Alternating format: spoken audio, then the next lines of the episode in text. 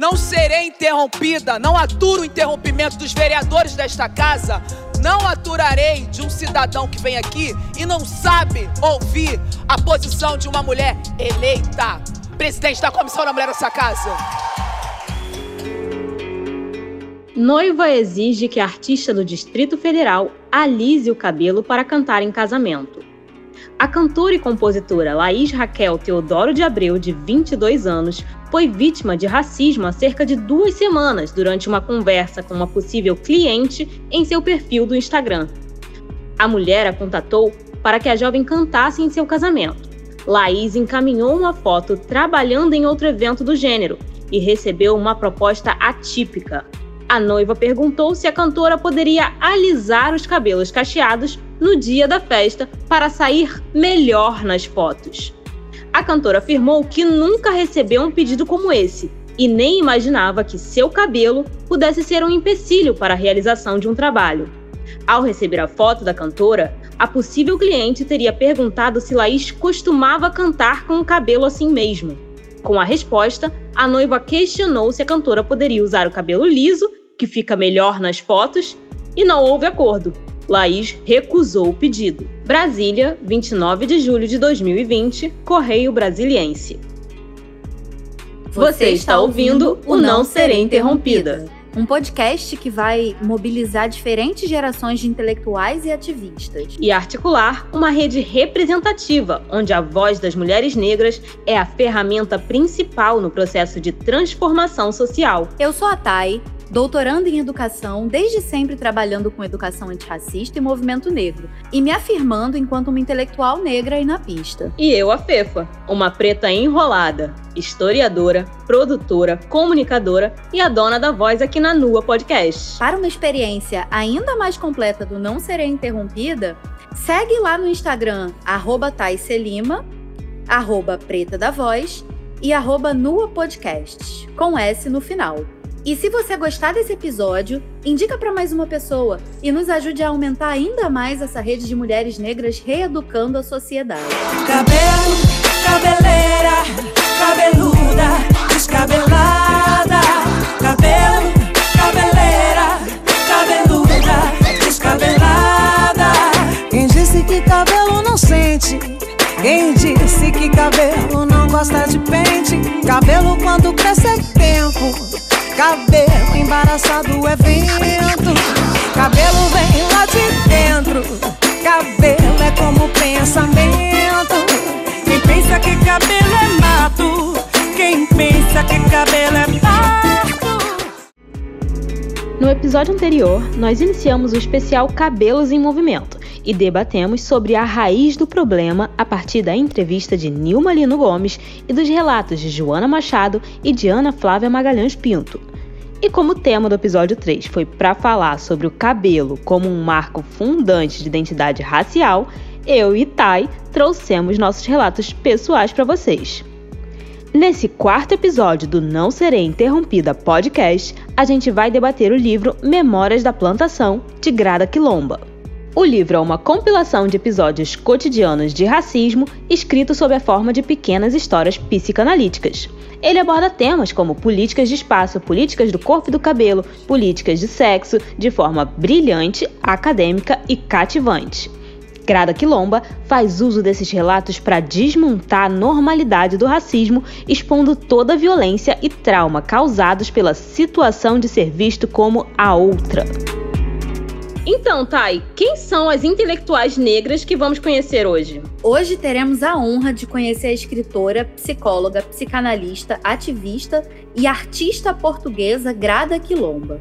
Em 2008, ela recebeu uma bolsa para o doutorado em filosofia na Universidade Livre de Berlim, onde escreveu a tese que deu origem ao livro Memórias da Plantação. E temos aqui na bancada com a gente a presença especialíssima da Joana Elisa Costa Oscar. A Joana é minha colega lá no PPGE. Desde o mestrado a gente tá aí nessa caminhada. Não sempre juntas, né, Joana? Eu conheci a Joana numa disciplina, logo tivemos afinidade, depois eu fiquei perseguindo ela até ela vir parar no meu grupo de pesquisa. E hoje a gente tá aí companheiras do grupo de pesquisa em educação antirracista. Você pode se apresentar para o pessoal que está ouvindo a gente, Joana? Claro, Thay. É um prazer estar aqui. E é verdade, né? A gente se perseguiu, na verdade, né? É, eu sou Joana, sou mulher negra, sou professora da educação básica há 19 anos e também estudante agora no doutorado desenvolvendo pesquisas sobre educação infantil e educação antirracista. É, você falou que há 19 anos você é professora, né, da educação básica e você tem bastante experiência com educação infantil. Eu já vi várias lives suas e a gente discute lá no nosso grupo de pesquisa. Você tem essa vivência muito próxima com esse momento de entrada das crianças negras na escola, então, né? Como é que você enxerga esse momento de descoberta de si e descoberta do outro nesse primeiro contato nas crianças com a escola? Essa é uma questão primordial para a gente pensar uma educação antirracista, porque as pesquisas, né, a Eliane Cavalheiro foi uma das primeiras pesquisadoras que trouxe a importância da gente falar sobre questões raciais na educação infantil. Ela enfatiza que a educação infantil é o primeiro espaço que a criança vai ocupar fora de casa, né? Fora da família. E que para nesse espaço ela vai desprotegida, ela vai desarmada. É nesse espaço que ela vai conviver, de fato, com as diferenças e também construir essa noção de diferença. Nesse sentido, nós como professores a gente tem um papel que é fundamental ou para marcar essa diferença com uma distinção negativa que vai influenciar a construção da identidade da criança, ou como um reforço positivo em que, em que as crianças vão se sentir confortáveis e vão desenvolver uma autoestima bacana, né? O complicado é que estando numa sociedade desigual, que é uma sociedade racista. O sistema de ensino ele vai contribuir para a manutenção desse sistema. E é aí que mora o perigo, porque as práticas da educação infantil, mesmo sendo a primeira etapa da educação básica, mesmo compreendendo crianças desde muito pequenas, não é uma etapa que está isenta desse debate.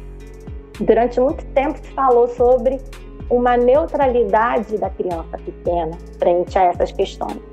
Mas as pesquisas também mostram que essa neutralidade não existe. A criança ela vem trazendo a sua própria história, sua própria memória, sua própria condição de sujeito, mas ela ainda não tem consciência disso. Ela vai construir nesse coletivo. E aí é complicado porque, como professora negra, eu comecei a despertar para esse debate sendo professora, porque em estar nesse ambiente da escola e vivenciar o que as crianças estavam sofrendo me remeteu ao que eu vivi como aluna negra e que eu já tinha esquecido, porque a gente esquece, né? Então, basicamente, em relação ao cabelo, que foi uma, uma das coisas que mais me chocou, foi porque as crianças costumavam se referir às meninas negras com muitos apelidos, mas cantando uma musiquinha infantil que é aparentemente inocente, relacionando o cabelo desgrenhado, o cabelo crespo, como se fosse um cabelo desgrenhado e como se fossem uns raios de sol. E isso foi tão violento que eu fui para o banheiro chorar, porque eu era essa menina que era o raio de sol. Então foi ali que eu percebi que eu precisava estudar e me apropriar e compreender mais é, sobre esse fenômeno para poder combatê-lo. Essa coisa da interferência negativa e positiva que você falou é uma coisa fundamental, né? Porque, lembrando agora, eu fiz duas entrevistas que foram muito marcantes para mim, com duas mulheres negras, e uma dizia que ninguém fez nada e ela carregou marcas disso para a vida inteira. A outra pessoa, a outra mulher negra, disse que a professora imediatamente teve um reforço ali positivo, falando que aquela atitude estava errada, assumindo uma posição antirracista ali no momento. E que dessa maneira, essa a pessoa que sofreu a agressão ela conseguiu entender e reforçar a sua identidade positiva. Então, o papel dos professores, e não só dos professores, né? O papel dos adultos em torno de uma criança negra é intervir, né? E não deixar isso ir para a identidade, isso formar uma identidade negativa. E essas musiquinhas, a gente vai falar mais adiante dessas musiquinhas que aparentemente são inocentes, mas que reforçam o imaginário racista presente na nossa sociedade. Exatamente, Thay, porque a gente vê que a não intervenção não deixa de ser um reforço negativo. Então, o que os professores que não estão informados sobre uma educação antirracista fazem é se utilizar desse, de um discurso de que são brincadeiras infantis e que aí eles não teriam que intervir, mas essa não intervenção corrobora para a manutenção das desigualdades. Seria um momento em que eles teriam que trazer essas questões para o debate junto com as crianças. É, e uma outra questão que é muito importante, que a gente não pode deixar de chamar atenção, é como que a gente ensina as crianças pequenas a silenciarem.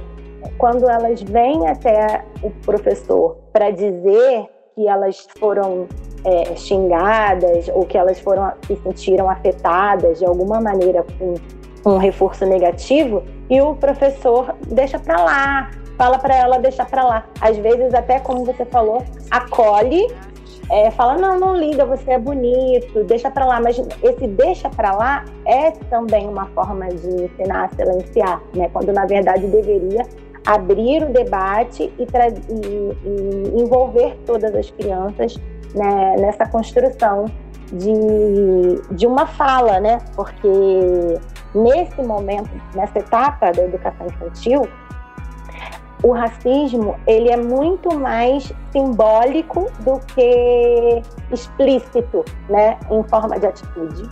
Então, até o professor pensar sobre como ele organiza o espaço, que tipo de materiais que ele coloca disponível, tudo isso tem relação com uma construção simbólica de manutenção do racismo.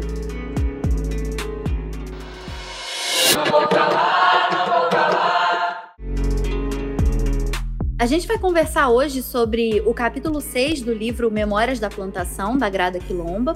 O nome do capítulo é Políticas do Cabelo. E eu acho sempre importante reforçar esse caráter metodológico, né?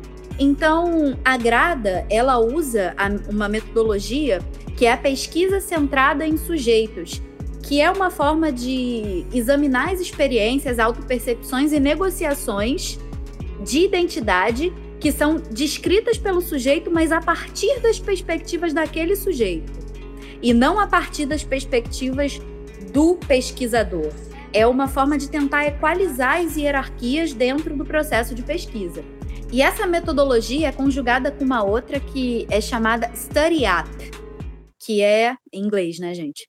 É uma metodologia que indica a necessidade do pesquisador pesquisar pessoas que são semelhantes a ele. Então, no caso da Grada Quilomba, ela procurou por mulheres que fossem mulheres negras como ela, que tivessem mais ou menos a mesma faixa social e a mesma faixa etária, no sentido ainda de tentar equalizar as relações. A Grada, inclusive, cita que foi mostrado repetidamente que informantes negras são reticentes em discutir suas experiências de racismo com entrevistadores que sejam brancos. É, isso lembra um pouco da pesquisa da Maíra, quando ela conversou com a gente aqui. E aí, nesse sentido, a articulação dessas duas metodologias funciona na pesquisa da Grada para que ela tente ao máximo equalizar essas posições dentro da pesquisa, tentando ao máximo não hierarquizar. Ela diz assim: minha posição como intelectual não é de um sujeito distante olhando para seus objetos pesquisados, mas sim de uma subjetividade consciente na pesquisa.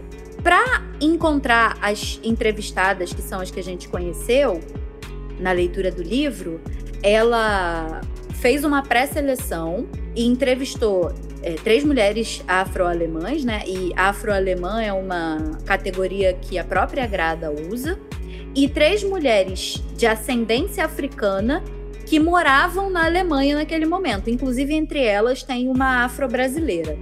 no final, para produzir esse trabalho, a Grada ela selecionou as entrevistas que seriam analisadas e ela optou por utilizar nesse trabalho duas entrevistas. A primeira é com a Alicia, que é uma mulher afro-alemã de 33 anos, e a segunda é a Caitlin, que é uma mulher afro-estadunidense de 27 anos. Ela escolheu essas duas entrevistas porque é, elas eram mais ricas e mais diversas em tipos de experiência com racismo diferentes. Então, as entrevistas que a gente vai. Os trechos de entrevista que a gente vai conversar hoje são todos da Alicia. Parece que essa entrevista foi mais significativa no quesito políticas de cabelo. A gente decidiu aqui seguir a ideia da obra, que é organizar as nossas discussões em torno desses trechos narrativos das próprias entrevistadas. Então, esperem conhecer um pouco desses trechos a seguir. E quando a gente pensou em fazer um episódio sobre cabelo, eu pensei imediatamente na Joana. E pensei ainda com mais força quando veio essa ideia de discutir o texto da Grada, porque a gente leu esse texto e junto comigo a Joana foi uma pessoa que ficou muito empolgada com ele. Conta um pouco pra gente, Joana, de como você teve contato com esse livro, o que você achou, quais foram suas impressões e suas sensações sobre ele. Thay, esse livro ele foi muito importante na pandemia, né? Nesse processo que a gente está vivendo, no momento de se reorganizar na vida, com muitas limitações. E aí veio a proposta da leitura desse livro no grupo de pesquisa e eu estava muito desestimulada.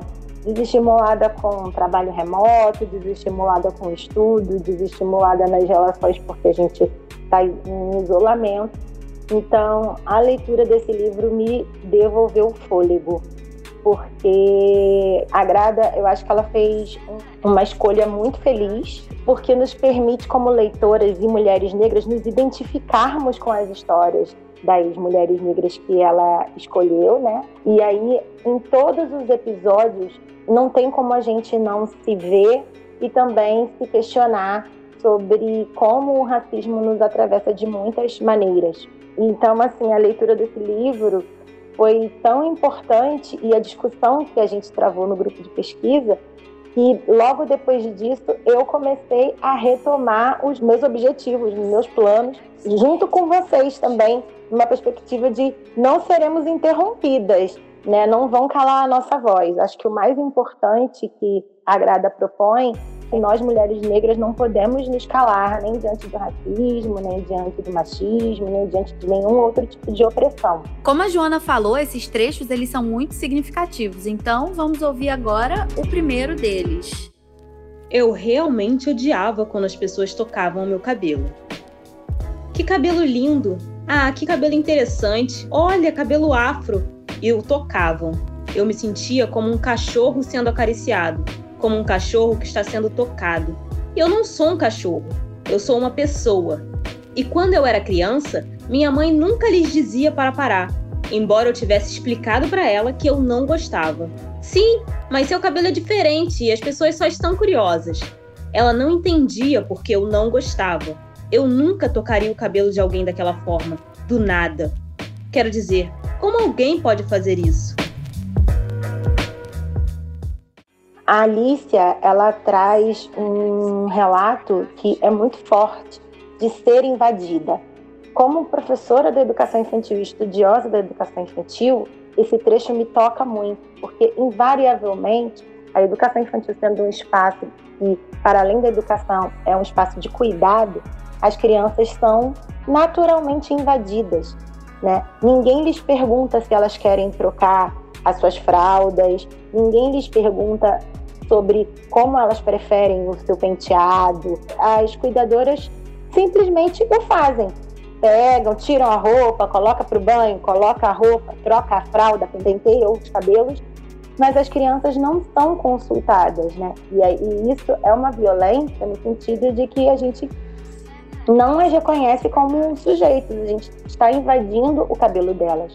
E em relação às crianças negras, principalmente, a questão da violência com o cabelo começa ali.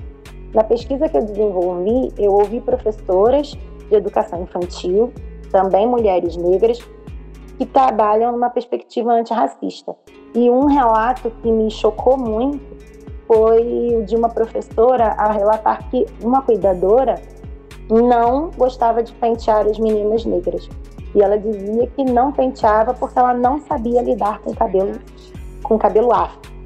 Ela não se recusava a pentear as meninas, dizia que o cabelo das meninas não tinha jeito, que não tinha creme, ou que a família tinha um desleixo com aquele, com aquele cabelo.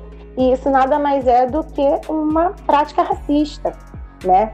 É, a professora teve que intervir, ela mesma cuidava do cabelo das meninas, mas ela achava que isso era uma discussão que tinha que ser de toda a equipe, porque era uma questão profissional que estava sendo é, evidenciada ali.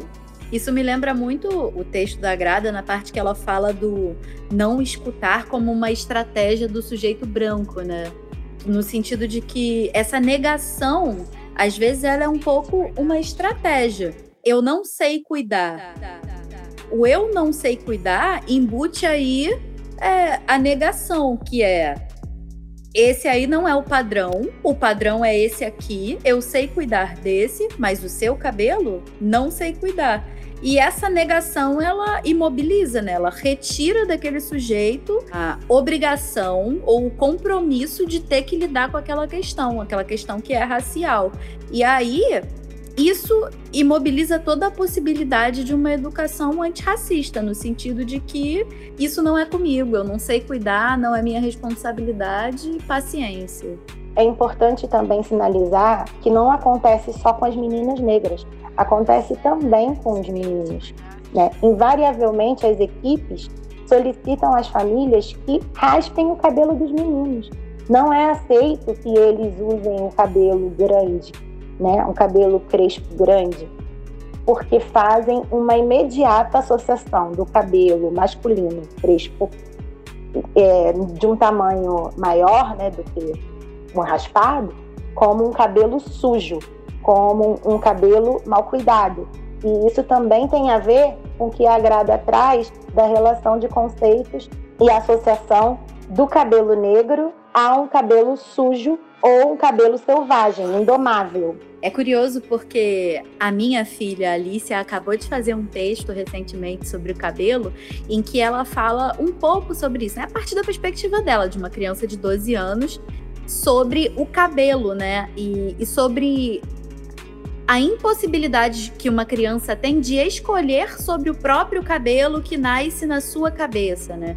Então, isso muitas vezes acontece a partir da família, pela pressão da sociedade, e a escola acaba super contribuindo com isso, né? Várias polêmicas, inclusive, eu já vi sobre escolas que mandam mensagens na carteirinha ou na agenda para os pais pedindo para que o cabelo seja arrumado ou que ele seja raspado, cortado, alisado.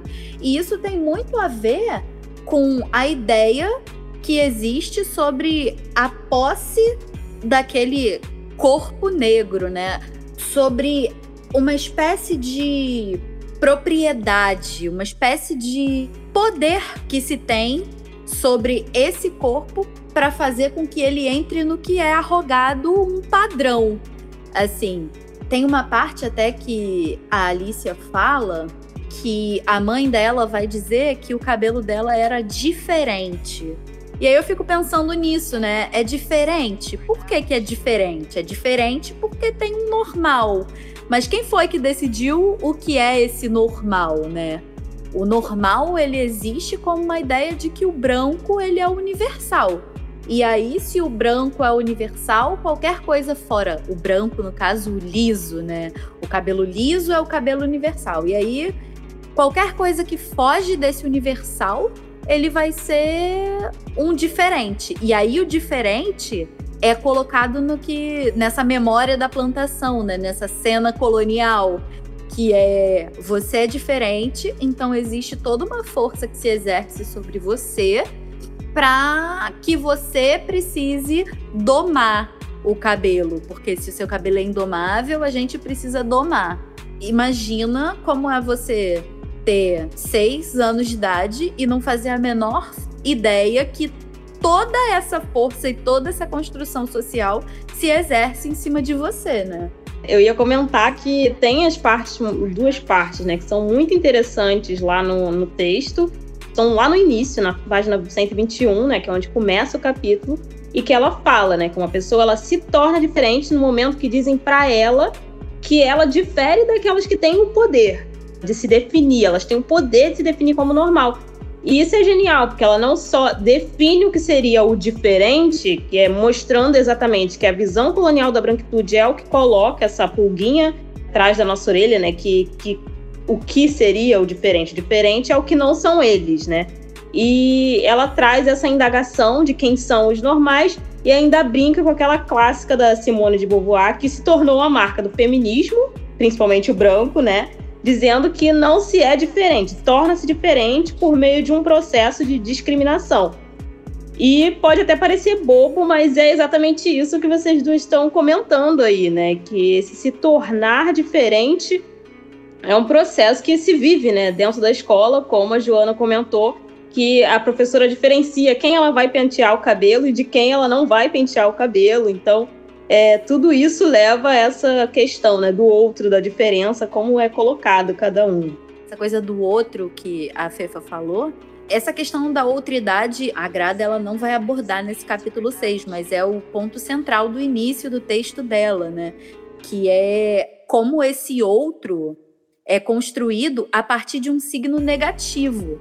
Então, no processo da construção do outro a partir de quem tinha o poder naquele momento colonial, que era a população branca, europeia e tal, quando se cria esse outro, já se cria projetando tudo de negativo que o próprio branco não quer reconhecer em si mesmo. Então, se são os europeus brancos que estão invadindo, matando e pilhando, eles psicanaliticamente apagam isso de uma memória de si e reprojetam isso na existência do outro. Então, o que, que acontece? Todo signo negativo, inclusive signos negativos que comporiam o sujeito branco, eles reprojetam no sujeito negro. E aí, esse outro, esse diferente, logo vem junto com uma carga negativa, né? Não é um diferente, ah, você é diferente, mas isso pode ser positivo. É um você é diferente, mas querido, eu sou certo e você tá errado. Tá errado, tá errado. Eu fiz uma pesquisa, isso foi o quê? Em 2013, por aí, no Quilombo da Marambaia. Naquele momento, 2013, era quando eu estava passando por aquela questão da transição da identidade, sabe? Me entendendo enquanto uma mulher negra. Então, o meu cabelo começava a refletir isso. Eu tinha uma colega de pesquisa também, a gente fazia sempre as entrevistas juntas e tinham outras pessoas envolvidas nessa pesquisa. O nosso centro, o nosso QG, né, a nossa sede de trabalho na Marambaia era a escola. E a gente estava começando a pesquisa bem no começo, talvez fosse o nosso primeiro ou segundo dia lá. E aí, uma pessoa que era uma professora lá da escola, que não era uma moradora do Quilombo, então era uma professora que vinha de fora, ela chegou para mim, para essa minha amiga negra também, e ela saiu colocando a mão no nosso cabelo e falando: Nossa, o cabelo de vocês é tão lindo! Nunca cortem esse cabelo! E aí eu fico pensando, né?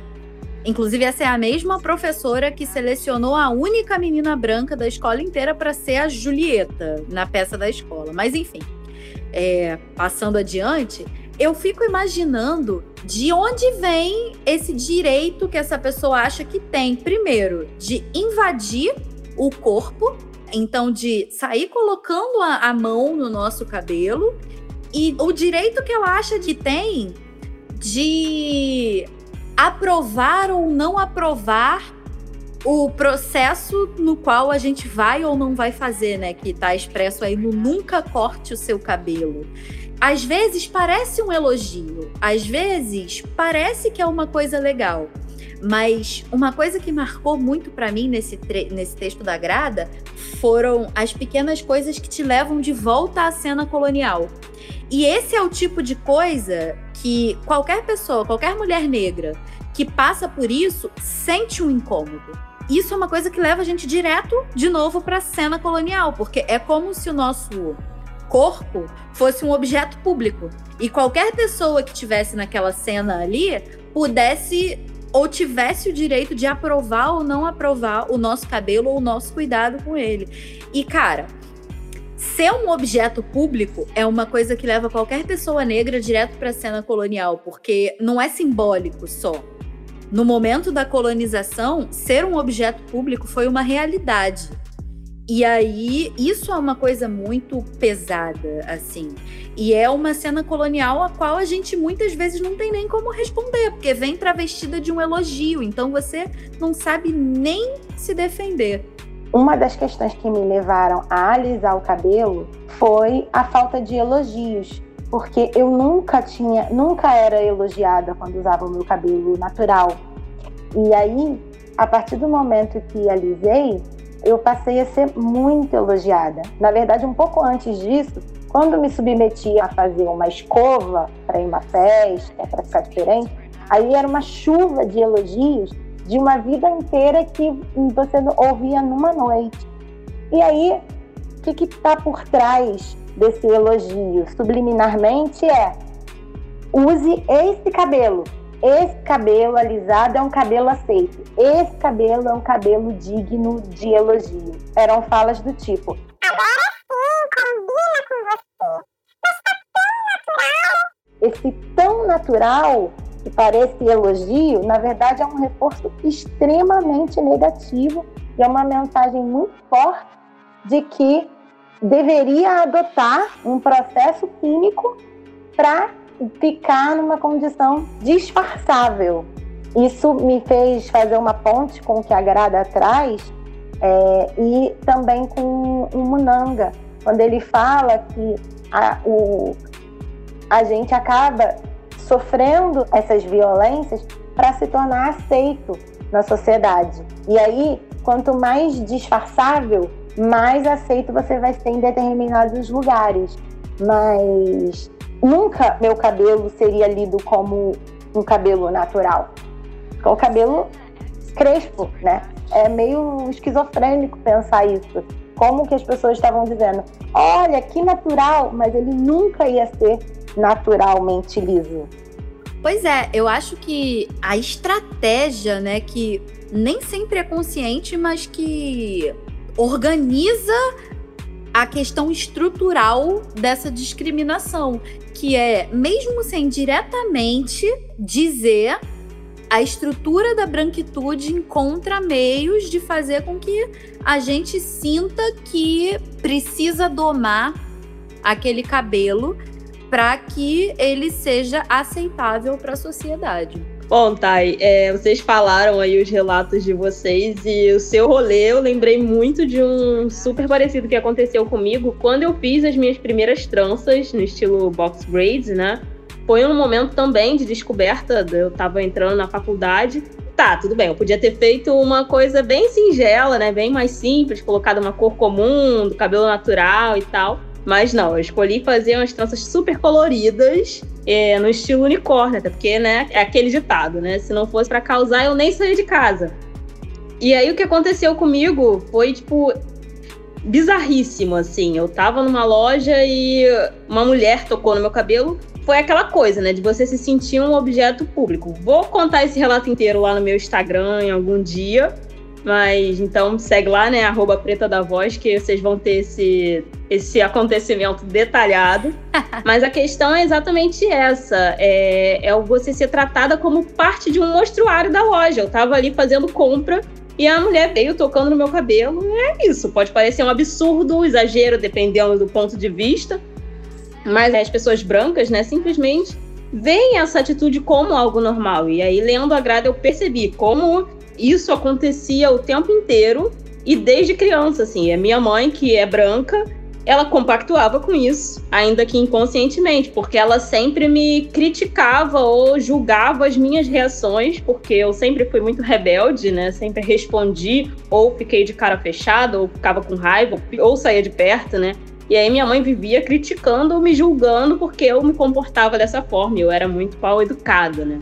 E aí eu lembrei exatamente dessa questão que a Grada fala, que é sobre o não escutar ou ignorar, e aí a Joana já comentou isso, né, sobre as crianças que não são ouvidas pelas professoras, que elas sempre falam para ficar, ah, esquece. É isso, né? Uma estratégia do sujeito branco. É isso, né? A gente é tomado como um objeto público, como você falou, desde sempre.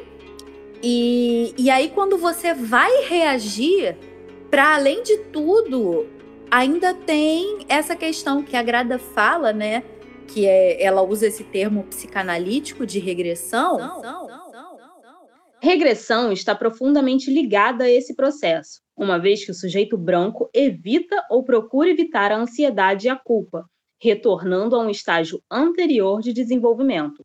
Os padrões infantis de comportamento, como ficar mal-humorada, irritada, ofendida ou chorar, permanecem disponíveis como defesa para não lidar com a informação. Então, quando o sujeito negro denuncia o racismo, o sujeito branco, como uma criança, regride a um comportamento imaturo, tornando-se novamente a personagem central que precisa de atenção, enquanto o sujeito negro é colocado como secundário. A dinâmica entre ambos é virada de cabeça para baixo, na psicanálise clássica, isso é chamado de regressão. Para mostrar como não apenas um suposto elogio é uma ofensa, como já que a ofensa vem escondida atrás desse elogio, se você reage, na verdade, o sujeito que causou a agressão, ele se sente ofendido, ele chora, ele faz uma série de coisas que é o que a Grada Quilomba vai chamar de regressão. E aí aquela cena deixa de ser sobre você que se sentiu ofendido e passa a ser sobre o agressor e passa a ser sobre uma solidariedade para aquele cara ou para aquela mulher branca que está se sentindo mal, que não devia fazer isso. Ai meu Deus, como eu sou mal. Será que eu sou um racista? Gente, não sei o que, não sei o que lá. Tomando de volta a cena para si e secundarizando quem de fato sofreu a agressão. Esse é mais uma forma sutil, mais uma dessas pequenas estratégias, microestratégias para manter a pessoa negra que foi ofendida silenciada. Por quê? Você não pode reagir porque na verdade aquilo foi um elogio, então por que que você está reagindo? E se você dentro de tudo isso, enxerga aquilo, consegue enxergar aquela realidade como uma ofensa, você não pode reagir, porque se você reage, aí a cena se torna contra, se volta contra você. Então, são essas estratégias bem meticulosas e bem fechadas que ainda pesam sobre nós, né? Don't touch my hair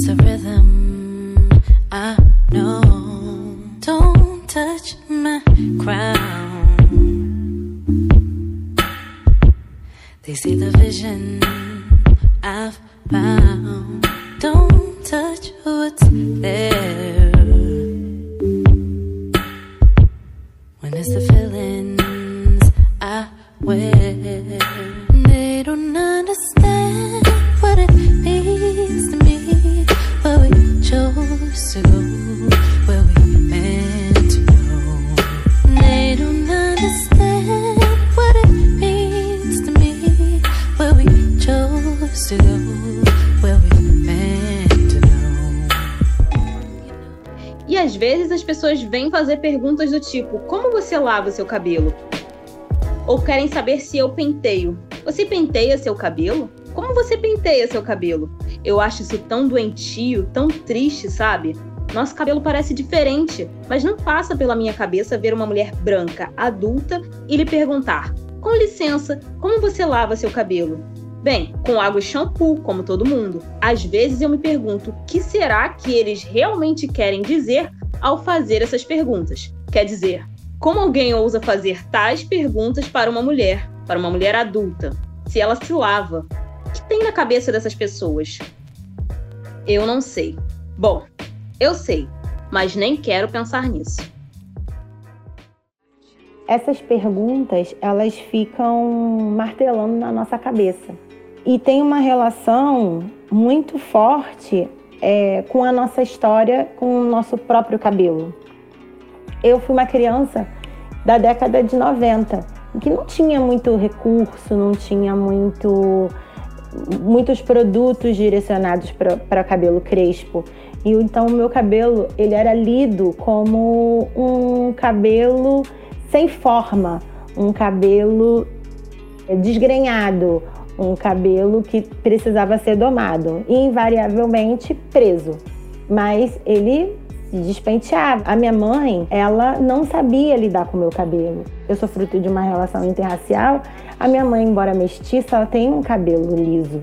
Ela não sabia como lidar com o meu cabelo. Quando ela recebia esses elogios ou esses conselhos de mulheres brancas da melhor forma que ela poderia lidar o meu cabelo, ela agradecia, porque ela acreditava que aquelas pessoas, na verdade, estavam tentando solucionar o meu cabelo como um problema.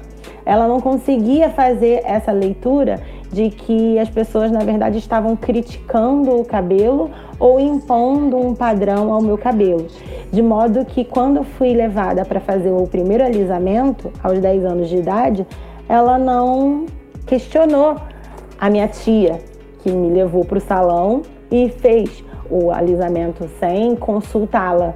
Ela agradeceu a minha tia por fazer isso, né, na tentativa de cuidado que ela enxergou como um cuidado para o meu cabelo. Eu durante muito tempo eu tive uma espécie de paralisia, vamos dizer assim, química, né? Não, não sei se existe, estou inventando esse termo, fazendo uma associação com o choque, né? Eu sei que o choque de químicas ocasionam quedas, né? Queimaduras, mas no caso o meu cabelo ele ficou uns dois anos sem nenhum crescimento por conta dessa química que foi colocada. Então eu fiquei de 10 a 12 anos com um cabelo mais ou menos do mesmo tamanho, do mesmo jeito, sem forma, né? E aí quando o cabelo voltou a crescer, eu comecei a usar os relaxamentos. E aí eu fiquei há muitos anos fazendo esse processo de relaxamento e acreditava que aquele era um cabelo natural. Também é uma outra questão para a gente pensar em como essa é uma outra armadilha que foi construída em torno do cabelo crespo, porque aí já no início dos anos 2000 houve uma emergência de cabelo, de, de salões e de produtos que vendiam um imaginário de cabelo natural, mas é um cabelo natural também padronizado, né? Cachos totalmente hidratados, o cacho perfeito. E o que, que, seria também? Eu acredito que também seria uma armadilha de não compreensão das muitas possibilidades de como se apresenta o cabelo crespo. Mas eu senti esse impacto mais forte depois da transição, quando eu resolvi usar tranças. Porque até então eu nunca tinha ouvido essas perguntas. Como é que você lava? né? Como é que faz para lavar? E isso foi muito forte. De todas as pessoas que me viram com tranças, todas elas perguntavam como é que lavava. Se lavava e principalmente se quando eu tirasse eu ficaria careca.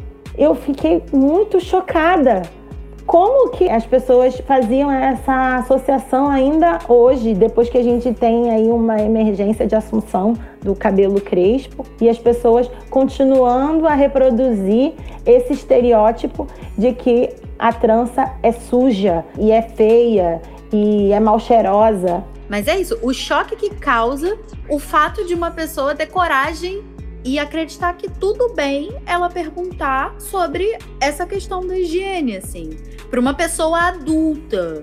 Eu acho que esse é um dos pontos que precisa ser conversado, que é tipo sobre Eu, eu sempre fico voltando nisso, né? Porque para mim expressa muito essa relação de posse, né? De tipo, como a pessoa tem a tranquilidade, como ela acha que tem o direito de fazer uma pergunta dessa, é a primeira coisa. A segunda coisa é essa questão da sujeira, né? Tipo, é uma coisa que é comumente articulada a pessoas negras, a mulheres negras, a homens negros, que é como se ter a pele escura e ter o cabelo crespo fosse sinônimo de sujeira. E eu acho que isso tem a ver até com o texto da Grada, mas tem muito a ver com o desejo de controlar esse corpo que não é o, um corpo branco, um corpo igual que não pode ser controlado, é um outro corpo, né? E aí esse controle vai se evidenciar não só de maneira direta, como é o caso de perguntas desse tipo que a Joana falou, né? De tipo, como você lava, você lava, ele cheira bem, cheira mal. Mas também é, se arvorando naquele imaginário e fazendo que todo mundo acredite que o cabelo liso é o cabelo bonito. Como foi o começo do relato da Joana, né? Que ela falou que a questão era resolver um problema daquele cabelo e não necessariamente deixar com que ele refletisse uma identidade que já existia ali, né? Então ele precisava ser transformado em outra coisa. Isso faz com que se crie não só um processo de domagem do cabelo que seja mais leve, como foi comigo, né? Que eu já contei a minha experiência da última vez que a gente conversou aqui sobre cabelo no último episódio, mas também é, a domagem, como aconteceu com a Joana, que causou inclusive essa paralisia do cabelo e que produz cortes químicos em muitas mulheres, que é um processo traumático. E muitas vezes as mulheres elas só vão conhecer o próprio cabelo quando elas já são adultas, assim, quando elas é um processo de redescoberta de si, porque é isso, você teve o tempo todo a sua vida um cabelo que foi domado. Eu acho que isso tem muito a ver com a domesticação coloni colonial que a Grada fala no título desse subcapítulo, né? Ela fala sobre as fantasias da sujeira e a domesticação colonial. Uma ideia de que o cabelo é sujo, então você pergunta sobre como lavar, e uma tentativa de domesticar aquele cabelo que se espalha no imaginário e acaba criando, na verdade, traumas para a população negra e para as mulheres negras de maneira geral, né? Concordo, Thay. O mais complicado é que quando a gente começa um processo de transição, em que a gente cada passo do processo, que é um processo também doloroso, porque você reabre toda a sua história de sofrimento em relação aos processos que você sofreu com o cabelo, as pessoas ficam extremamente incomodadas, não só da sujeira, mas também da transmissão da sujeira, como se o cabelo crespo ele por si só fosse um, um, cabelo doente, é um cabelo que vai estar propenso a ter caspa por causa de acúmulo de produtos um cabelo úmido, vai proporcionar que você tenha mais piolhos. Esses são só alguns exemplos das coisas que eu já ouvi ao longo da vida e que mais uma vez reforçam a ideia do cabelo crespo como um cabelo construído como inferior. Você falou da transmissibilidade daquilo, né? Eu tinha lembrado, enquanto eu estava lendo a grada, eu fiquei lembrando de como isso é forte, tão forte no imaginário que virou até uma marchinha, né? Como a sua cor não pega mulata, mulata eu quero ser o amor, né? Tá tudo errado nessa. Né? Não tem uma palavra certa nessa sentença. Para além de ter uma questão de domar, tem ainda uma questão de. como se fosse uma doença, né? A sociedade e essa estrutura da colonialidade que ainda permanece hoje estrutura isso de maneira que ainda se acredite nesse tipo de coisa absurda. Possibilidade de ter mais piolhos por causa de umidade é nos dias de hoje, hoje, atual. Isso é chocante, assim. Bom, na primeira parte, a autora afirmou que a branquitude enxerga as pessoas negras como objetos públicos. E aí, nessa segunda parte, ela mostrou outros modos que são tão pejorativos quanto das pessoas brancas fantasiarem a negritude. dizendo que elas colocam a negritude como uma doença que pode ser contagiosa ou de forma animalesca, em que o branco não só pode, como deve, domesticar, adestrar. E isso é um absurdo, né? Porque eles acreditam que eles podem nos tratar como se de fato fossem superiores a nós. Mas acho que ficou evidente aqui com a fala de vocês que nós não topamos mais esse rolê e que a gente vai subverter essa ordem. Já tá subvertendo. E se eu vou à praia, alguém sempre diz: É, teu cabelo é duro,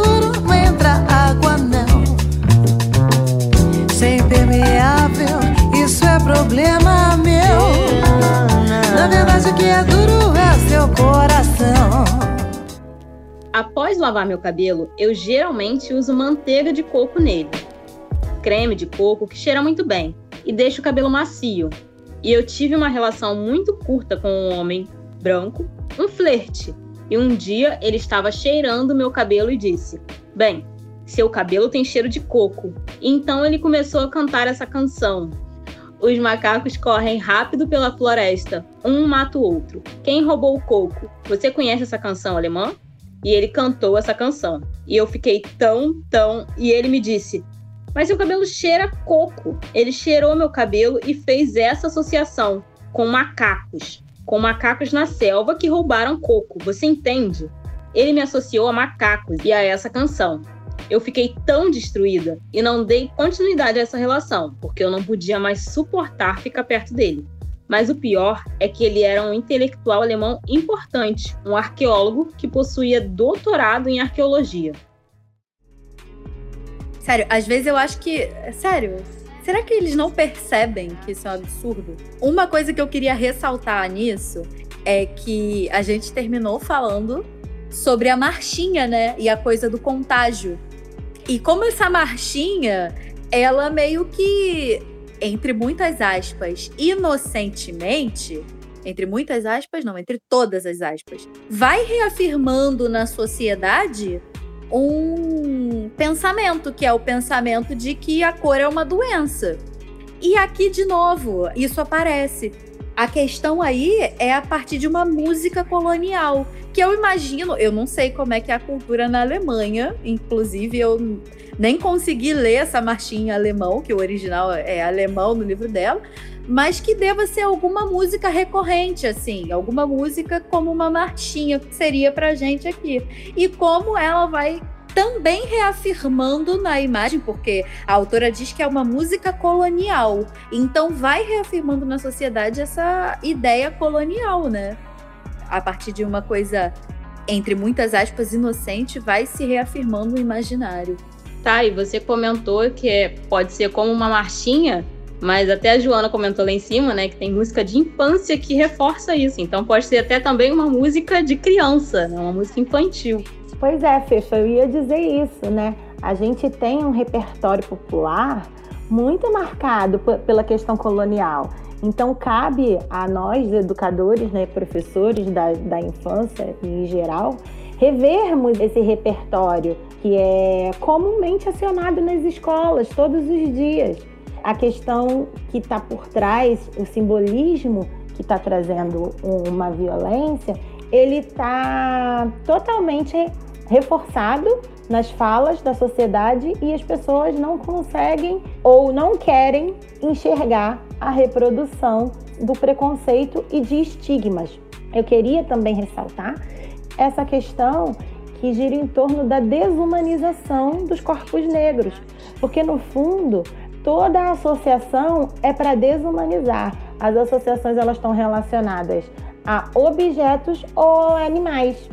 Então, é a associação do cabelo crespo, enroladinho, como uma ovelha, por exemplo, que a Grada traz esse exemplo, com um macaco, com um coco, ao, ao frizz do cabelo negro crespo como um raio de sol, que era a musiquinha que me incomodava na infância e que eu vi reproduzir anos depois os meus alunos reproduzindo e me causou um terror absurdo que eu falei, eu tenho que agir para que outras meninas negras e outros meninos negros não sofram o que eu sofri, e bem como também não só as marchinhas, mas as cantigas de roda, cantigas que depreciam a figura do negro. Eu estava comentando aqui com a Fefa que eu estava retomando essa memória há pouco tempo.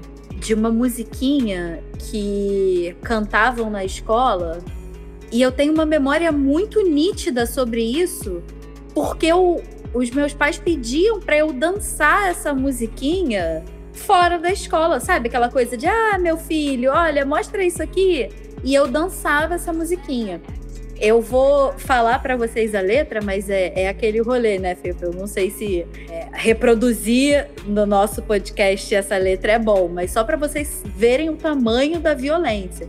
Plantei uma cebolinha no meu quintal, nasceu uma negrinha de avental, dança negrinha, eu não sei dançar, pega no chicote que ela dança já. Eu lembro, eu não sabia o que era isso na época mas eu lembro claramente de eu dançando essa musiquinha para outras pessoas. E olha só o absurdo que era eu, uma menina negra, dançando essa música. Sabe? É assim, é chocante. E como ser naturalizado, porque assim, os meus pais achavam bonitinho, assim, sabe? E a escola, isso era uma música que eu aprendi na escola. É um choque, assim pega a criança e joga na bacia, a bacia é de ouro areada com sabão. Não está falando é a criança negra que está sendo jogada na bacia, mas a gente sabe que é. O mais perverso é isso, sabe? Não está explícito, mas a gente sabe que é. Uma coisa da educação infantil que é muito forte é essa questão do gestual, que é, faz a criança dançar e botar a mãozinha na cabeça, sabe? Com música como Nega Maluca. É cada atrocidade era assim, voltava do, do recreio, volta como, né? Toda suada, aquela goma que minha mãe colocava assim para deixar o cabelo baixo já tinha acabado, né? Então, Afro-chinesa? Exatamente, é, japonegra. É, então, assim, cabelo arrepiado, as crianças só cantavam Viva o sol, o sol da nossa terra. É uhum. para dizer que o meu cabelo tava igual o raio de sol. Uhum. Isso é, aparentemente não é racista, mas é. Quando eu vi os meus alunos reproduzindo isso, eu fiquei maluca. Ainda pensando sobre essa questão do que parece inofensivo e constrói esse imaginário de animalização que a Joana falou, né? É, tem essa coisa das marchinhas que tem uma relevância local grande, mas tem uma outra narrativa que funciona muito nessa associação. Associação é um conceito que a própria Grada Quilomba vai usar para mostrar como as palavras elas acabam tomando sentidos diferentes do que o sentido original. Então ela apresenta uma cadeia de associação. Tais cadeias de associação tornam-se convincentes porque significam um processo de deslocamento. A noção psicanalítica de deslocamento refere-se ao processo pelo qual o indivíduo transfere atenção de uma imagem mental para outra, desprendendo a atenção da primeira e passando para uma segunda, que está, por sua vez, relacionada à imagem inicial, por meio da associação. Mas aí a Grada vai falar isso do ponto de vista discursivo, né? De como o racismo ele não vai se montar através da biologia, ele não se sustenta através da biologia. Então se cria um discurso para legitimar esse racismo. E a associação, esse conceito psicanalítico, ele tem tudo a ver com a possibilidade da branquitude criar essa cadeia discursiva.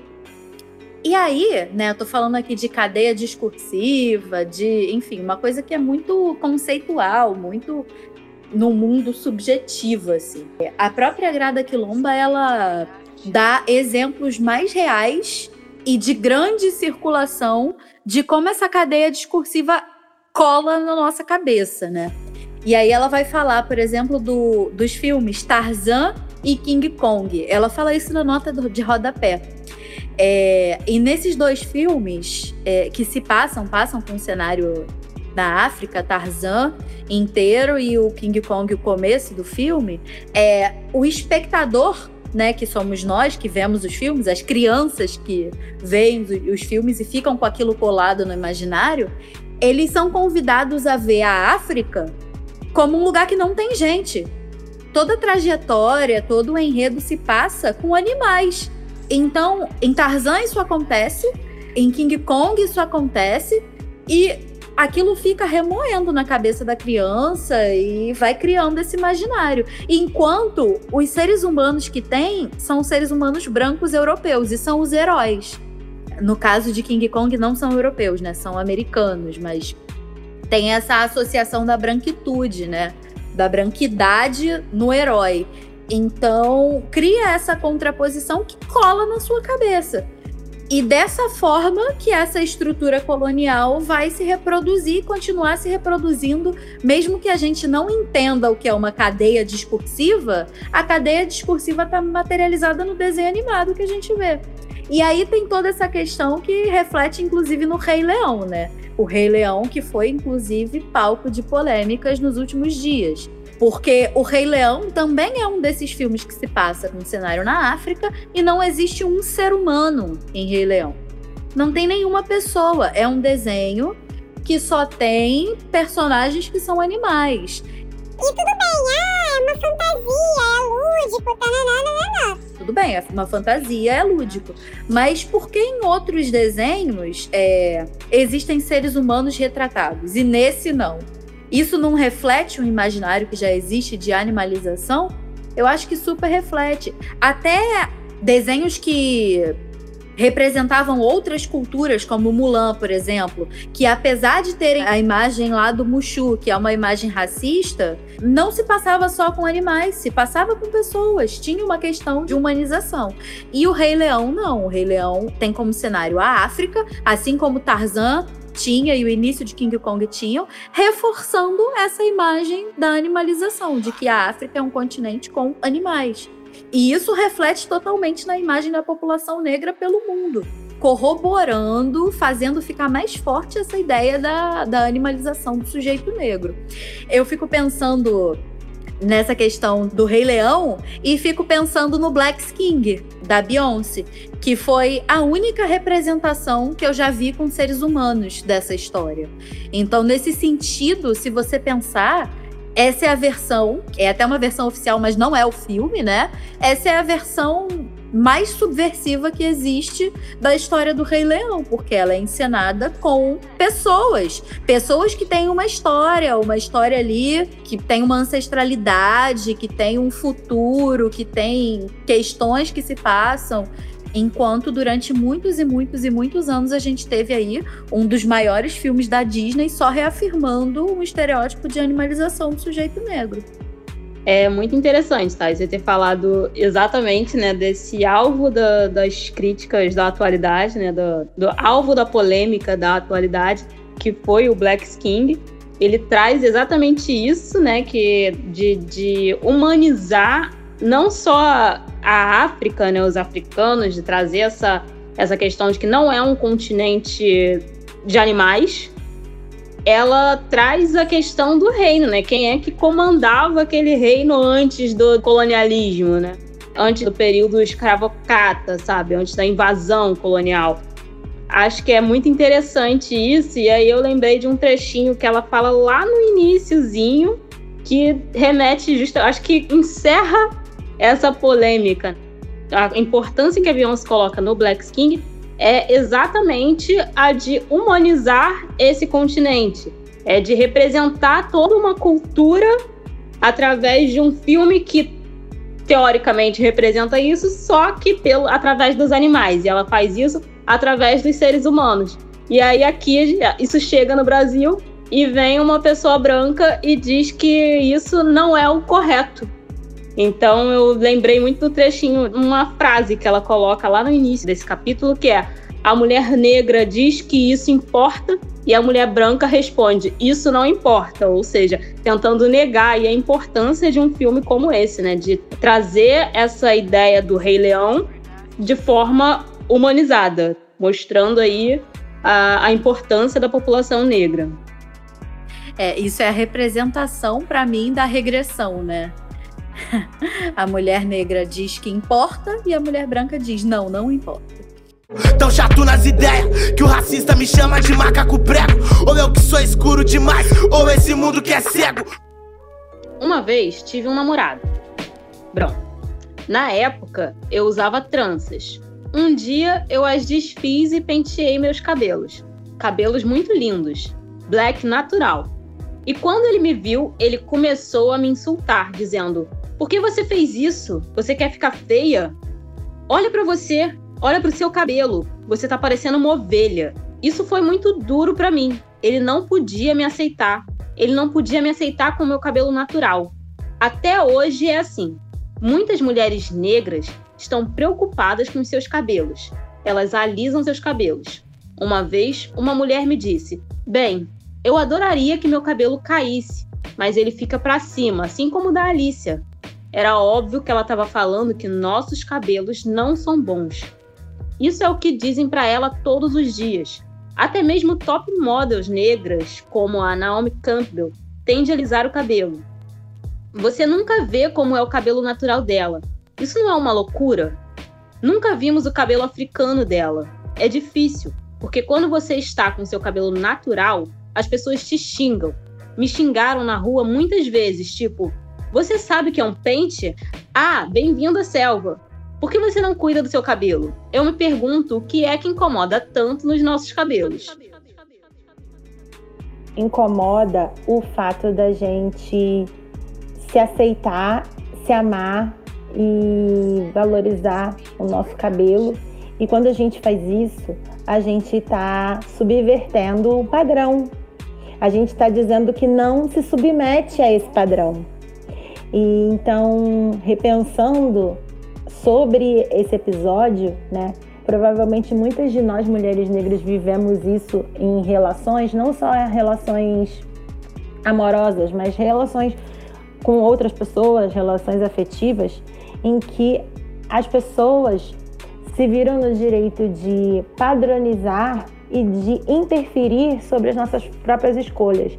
E quando, no caso, eu escolho ter o meu cabelo natural, eu conquisto a liberdade de ser quem eu sou.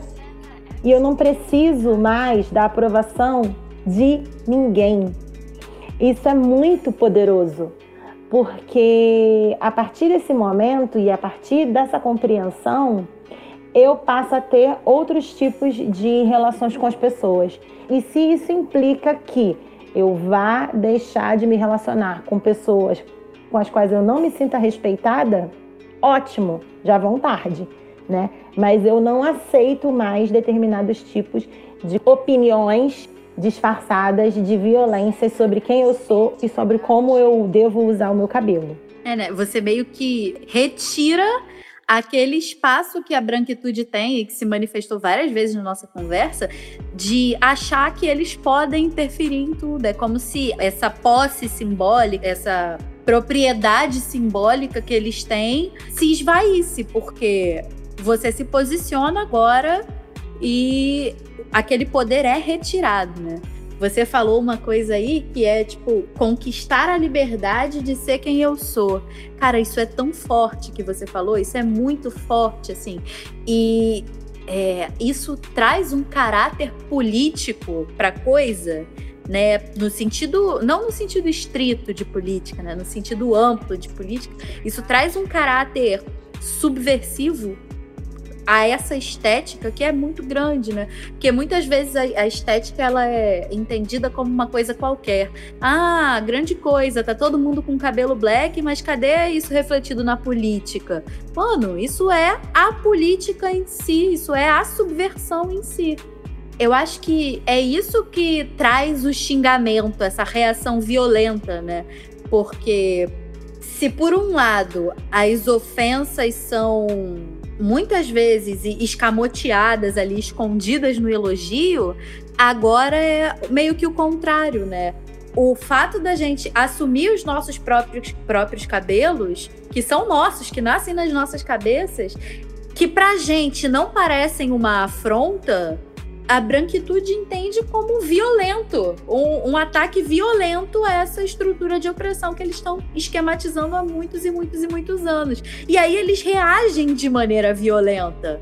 Então, tipo, vários exemplos. Quando eu li esse trecho, eu só ficava pensando na, na entrevista que a Mundinha Araújo deu ao CPDOC, né? Deu, é, sendo entrevistada pela Verena Alberti e pelo Amilcar, que, em que ela falava que ela foi a primeira mulher negra a assumir o cabelo afro em São Luís do Maranhão.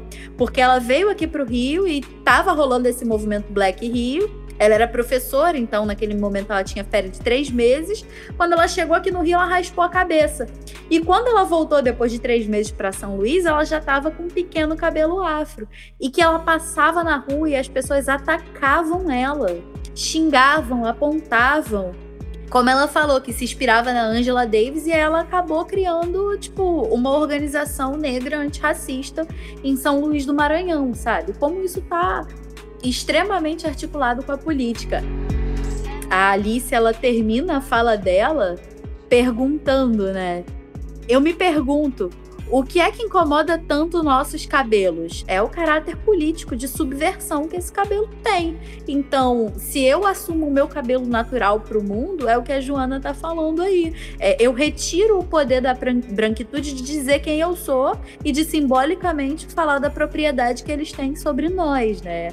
Eu tenho esse poder de volta. Bom, vocês duas falaram aqui que assumir o cabelo afro natural ou que passar pelo processo de transição, fazer penteados como tranças e dreads funcionam como uma forma de subversão aos padrões coloniais. E aí eu lembrei de vários relatos que a gente costuma ver na internet é, sobre o próprio período colonial, é, o período em que os negros africanos foram escravizados e os relatos contam que as tranças nagôs eram feitas nas cabeças da, das pessoas negras escravizadas, principalmente aqui na América Latina, né, que a gente tem um relato da Colômbia, que é o que mais foi trabalhado, né? Ele fala que essas tranças eram feitas para mostrar aos outros escravizados a rota de fuga dos quilombos. E além disso, tem relato também que afirma que nessas tranças eram escondidos grãos de alimentos que seriam enviados a esses quilombos para serem plantados por negros aquilombados. Então, infelizmente, não, ainda existe muita lacuna para comprovar esses fatos. Isso mostra como é, o cabelo, desde sempre, é uma forma de subverter a ordem colonial. Né? Além disso, eu só queria fazer um último comentário que o processo de transição, de assunção da identidade é um processo libertador, mas que também tem fases. E a gente tem que respeitar as fases do processo da pessoa, né?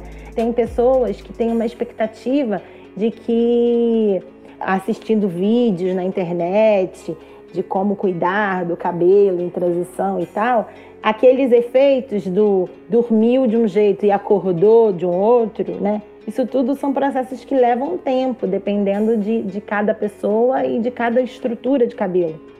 Para mim, o processo de, de reconstrução da minha identidade como mulher negra já tinha começado na parte discursiva, política, na compreensão da lei, e o cabelo foi o último então, nem sempre o nosso processo de identidade vai ter essa marca do cabelo como início, mas para mim tem uma força maior ainda, porque quando eu de fato assumi o meu cabelo, eu fechei o ciclo. E agora eu estou influenciando toda a minha família. É, eu tenho tias que alisam o cabelo há 50 anos. Elas têm 62 anos, 63, 65 anos. Então agora eu que estou acompanhando elas e levando elas para o salão. Então isso é muito importante para mim estar tá vivendo isso também com elas. E aí eu queria fazer uma sugestão que nessas plataformas de filmes, né, tem uma série muito legal chamada Madame C.J. Walker, que foi a primeira mulher negra milionária nos Estados Unidos, e ela conquistou isso, revolucionando a indústria dos cosméticos para cabelo negro. Bem legal, Joana. E tem um outro filme também, né? Seguindo aí nessa linha da Netflix, que é Felicidade por um Fio. É um dos primeiros filmes, né? Como a, a gente comentou aqui em off. É, a Thay falou. E é um dos primeiros filmes da Netflix que trabalha essa questão da autoaceitação né, do cabelo, da descoberta do cabelo natural. Acho bem legal. É um filme bem interessante. Um romancezinho bobo, mas é bem legal.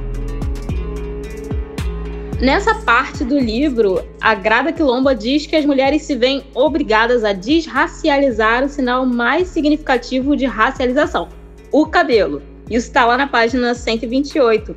E é incrível, né? Que ela traz as duas questões que eu considero mais cruciais quando o assunto são os nossos cabelos em movimento.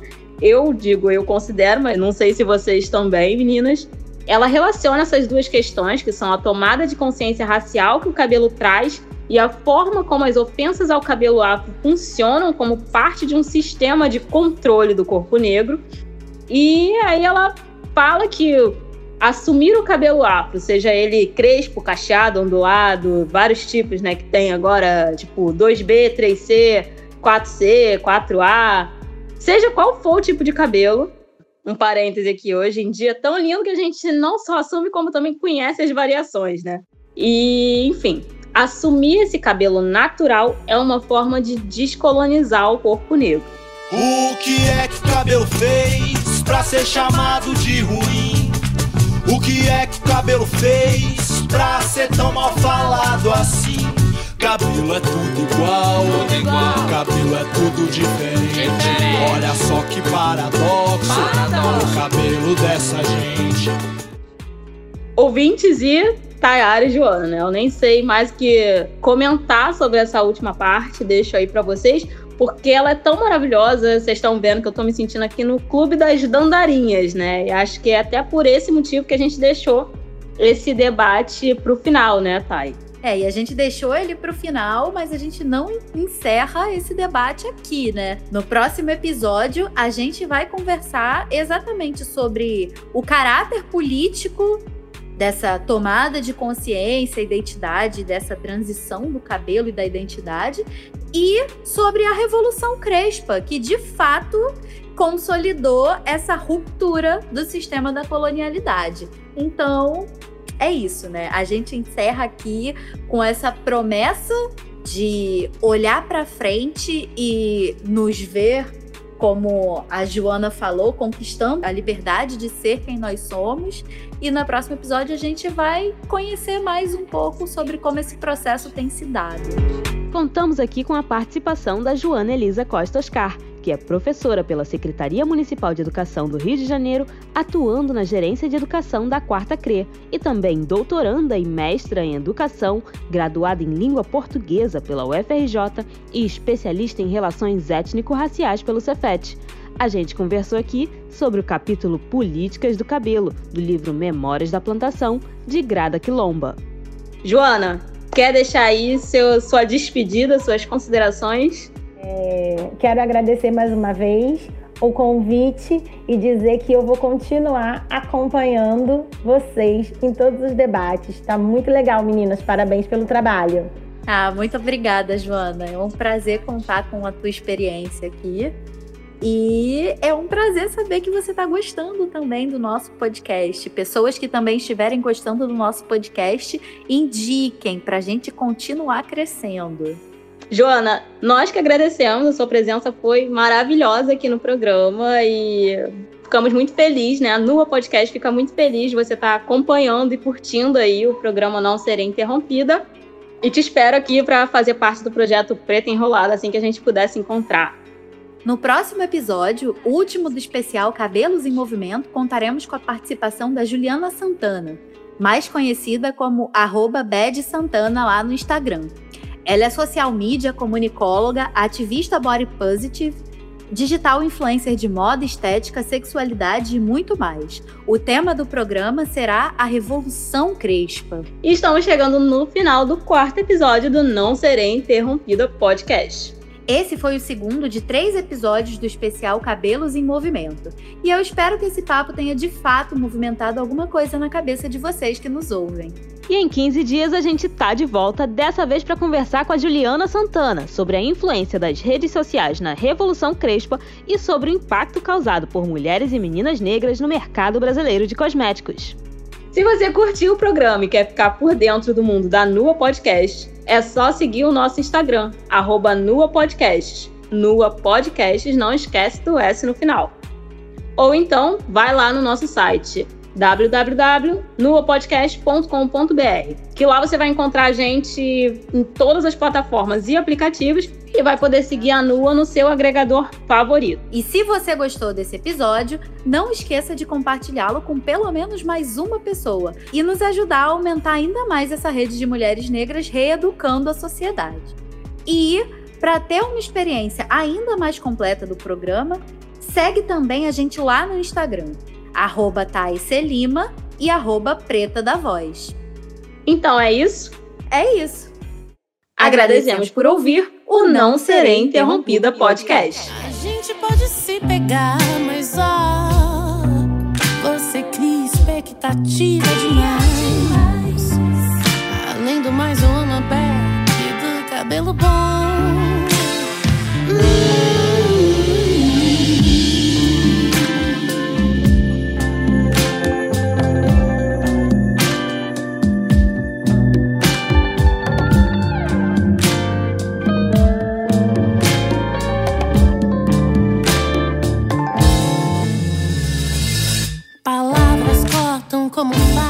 Dizem que a carne é fraca, por isso eu sinto tanta dor. E apesar de tantos tapas, dizem que aquilo que não mata fortalece o sofredor. O mundo tem que melhorar.